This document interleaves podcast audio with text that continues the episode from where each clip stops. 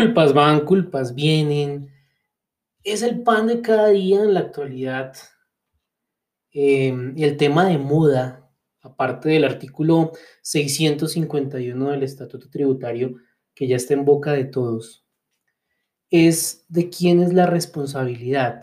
Yo pienso que ya todos saben de qué tema les estoy hablando, y es la tendencia, la marcada tendencia en Colombia, frente a las sanciones por el envío extemporáneo de la información exógena nacional o por la corrección de los errores generados del envío previo. Bien, pues aquí es un tema de responsabilidad, pero yo pienso que lo primero que debemos reflexionar y debemos tener en cuenta es que siempre debemos elaborar un contrato donde se ponga un límite, donde demos un alcance a nuestras funciones y que ese objeto pues no sea ilimitado.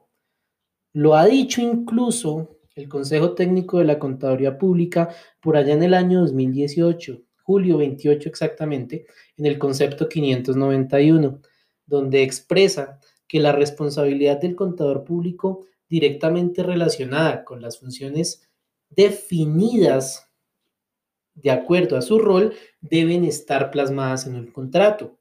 Asimismo, los servicios que presta no pueden entenderse fuera del alcance del objeto del contrato o indefinidos. Eso quiere decir que no podemos pensar que el objeto contractual de un contador público debe ser haga caso a lo que le digan debe ser haga todo lo que se le diga, debe ser eh, cuanta cosa nadie entiende, hágalo, porque vemos por allí al contador, incluso presidente del COPAST, al contador por allí em, haciendo todo este tema de bases de datos y una infinidad de cosas que de pronto no van de acuerdo al objeto contractual. Em, y es que ya debemos entrar en materia civil hablar de pronto de los perjuicios que debe sufragar el deudor incumplido, ¿verdad?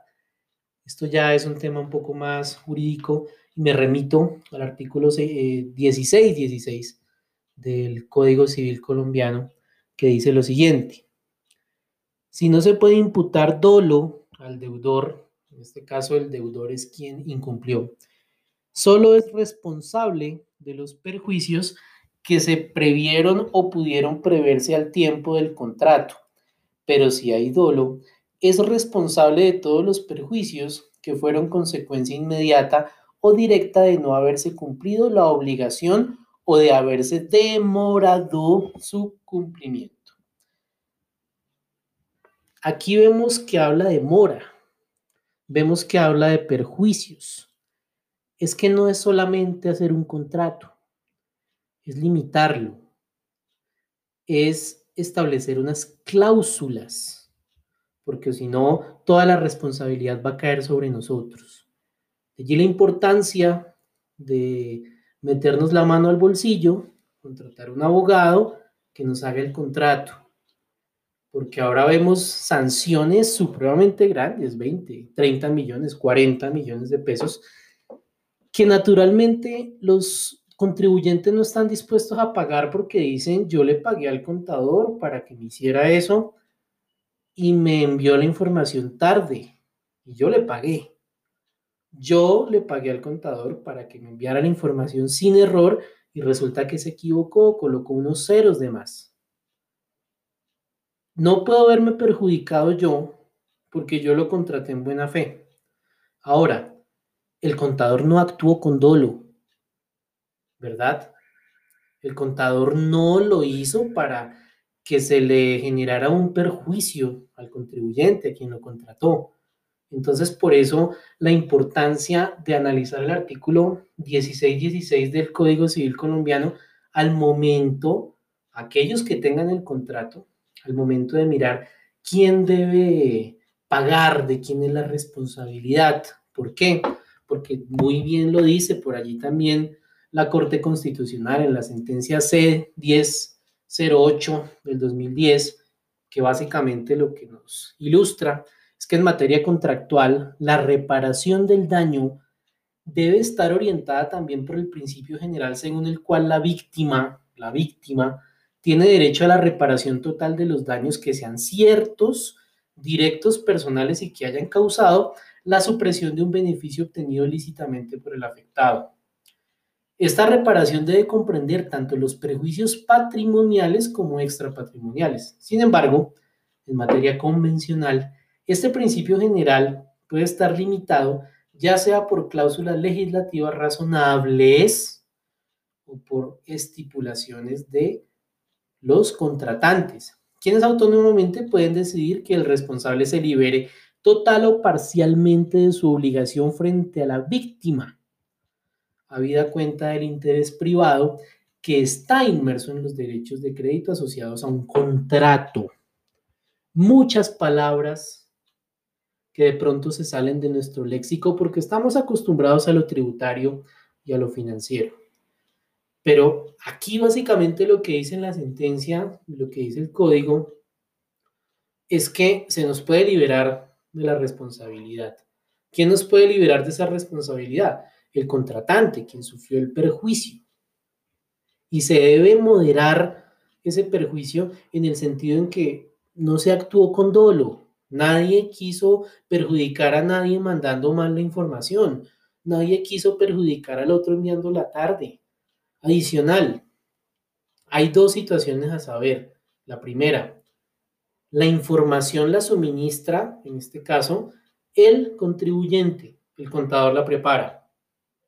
Esa información debe gozar de calidad. Deben haberse creado bien los terceros. Debe ser información cierta y veraz. Porque el contador, el preparador, no se va a poner a mirar ay, vamos a ver, ¿será que sí existe este contrato laboral? Vamos a ver si estamos reportando en el 2276 bien a esta persona. No, eso ya está separado en cuentas. La contabilidad sí está bien llevada y se toma de ahí como base para la elaboración de la información exógena, pues debe existir con base en la confianza, pero es que, hombre, eso debe estar en el contrato. No permitamos los contadores, dejar que esa tarea tan ardua y tan harta de hacer la exógena se nos venga encima porque es que usted es el contador. ¿Eso está en su contrato laboral? ¿Eso está en su contrato de prestación de servicios? Ahora, si usted lo que hizo fue simplemente hacer la exógena y dejó un contrato, pues hombre, si yo soy el, el contratante y le pago a usted para que me haga la exógena y me la hace mal, pues no espere que yo pague la sanción porque es que usted no cumplió con el objeto contractual.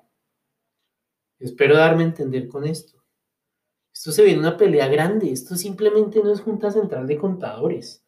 Y cuando digo que no es simplemente Junta Central de Contadores, es porque a la Junta Central de Contadores vamos con el, eh, va el contratante, con un argumento por allá amparado en el artículo 45 de la ley 43 que dice que el contador público no expondrá al usuario de sus servicios a riesgos injustificados. ¿Qué puede pasar? Lo pueden sancionar. Pero ¿quién paga la plata? En este momento eso es lo que realmente importa. ¿Quién paga la plata? Porque es que dolo puede que no exista. Nadie hace las cosas por fregar al otro. ¿Ven?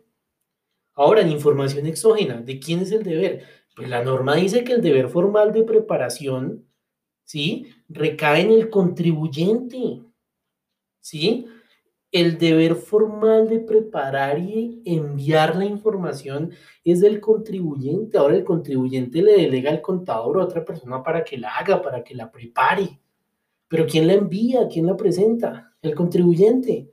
Es que el que está en juego es su NIT, es su información. Esto no lo avala el contador. Esto no es una declaración tributaria, esto no es un balance, esto no es un estado financieros. Esto es deber de reportar información, deber de informar. Entonces, aquí se viene una pelea muy grande. Muchos ya están pensando en endeudarse, en hipotecar su casa, lo que sea, y eso es la cosa más injusta del mundo porque es que no actuaron con dolo. Ahora, a futuro, lo que sí debemos tener en cuenta, debemos hacer todos, absolutamente todos, es hacer contratos. O sea, eso de los contratos No se nos puede volver a pasar. Eso de los contratos siempre debe estar. Debemos quitarnos el miedo de creernos los superhéroes, que es que como sabemos dos o tres palabritas jurídicas, entonces también somos abogados y tenemos habilidades para hacer contratos. Y en última lo que terminamos haciendo es bajando de esta página caleña un modelo y lo, lo adaptamos y ya, y ese es el contrato. No, no, no, diferente. Cada contrato es diferente, porque cada contrato tiene un objeto distinto. Ahora, si lo podemos blindar con pólizas, maravilloso. Bueno, seguiremos echándonos las culpas. Este debate sigue caliente. Entonces, vamos a ver qué más ocurre en estos días. Les habló Camilo y esto fue unos minutos de catarsis, porque lo nuestro es más que sumas y restas. Tengan un feliz fin de semana.